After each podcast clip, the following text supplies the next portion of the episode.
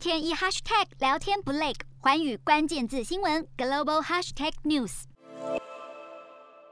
民众无奈表示，各大超市到处缺货，牛奶、果汁、农产品、肉品几乎被扫光。美国因疫情蔓延，工人短缺，造成供应链吃紧，加上遭逢冬季风暴狂袭，民众急忙囤货，许多超市备货不及。白宫表示会积极采取行动来缓解缺货问题。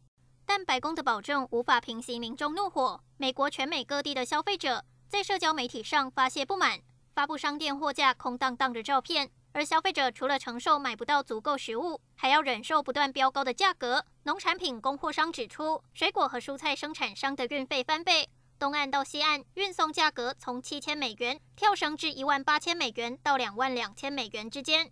专家指出，由于 Omicron 病毒引起的劳工短缺，恐怕还会持续好一阵子。虽然跨太平洋航运成本已经从去年九月中旬的高峰下降三分之一以上，但根据联邦统计局数据，从中国向美国西岸运送货柜的成本仍然是一年前的三倍多。预计到今年上半年仍将保持高价位，加剧通膨情况。